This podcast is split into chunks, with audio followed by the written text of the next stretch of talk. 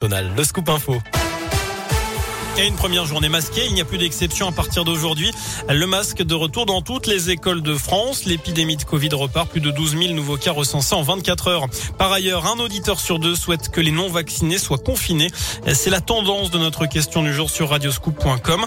Décision prise à partir d'aujourd'hui en Autriche. Un choix que ne souhaite pas la majorité présidentielle selon le patron des députés La République en marche, Christophe Castaner.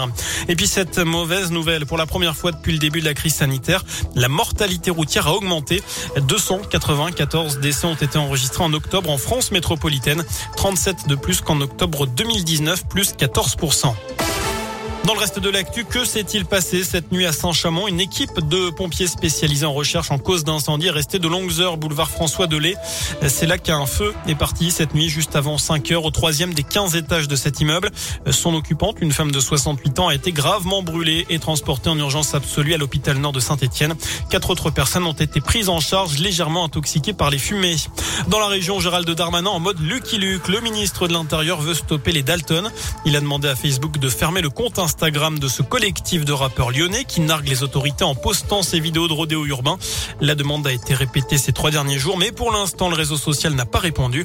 Je rappelle que plusieurs Dalton ont déjà été interpellés et un autre a été mis en examen vendredi pour complicité cinq jours après l'escalade du grillage de la maison d'arrêt de Lyon-Corba. Pour séduire, rien de mieux qu'une présentation en direct. C'est avec cette idée en tête que la Marine nationale a fait atterrir un hélicoptère Panthère de l'aéronautique navale dans la cour d'un collège de la région. C'était il y a quelques jours. Les élèves ont pu assister à l'atterrissage puis poser leurs questions aux membres d'équipage avant, pour certains, de pouvoir monter à bord. Avec cette opération séduction, eh bien, la Marine espère déclencher de nouvelles vocations car oui, même en grandissant loin de l'Atlantique et de la Méditerranée, on peut évidemment faire carrière dans la Marine nationale.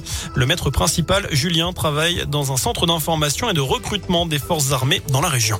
On a du mal à recruter, c'est difficile, on a un problème d'image, particulièrement dans nos régions. Donc bah, les gens ne savent pas forcément ce qu'on peut faire, sauf qu'il y a 50 métiers différents. On peut très bien être cuisinier, on peut être manœuvrier. Il faut savoir que dans la marine nationale, 70% des marins ne naviguent pas. Même si nos deux ports sont euh, Brest et Toulon, eh bien la marine nationale, elle recrute dans toutes les régions de France et même en Outre-mer, puisque euh, ben, on doit recruter 4000 personnes chaque année euh, de 16 ans à moins de 30 ans. Donc évidemment, c'est pour toutes les jeunes françaises et jeunes français de toutes les régions de France, même si on est euh, loin des côtes. Voilà, et pour pouvoir s'engager dans la marine, il faut avoir moins de 30 ans et savoir nager. C'est trop tard, Cyril, désolé.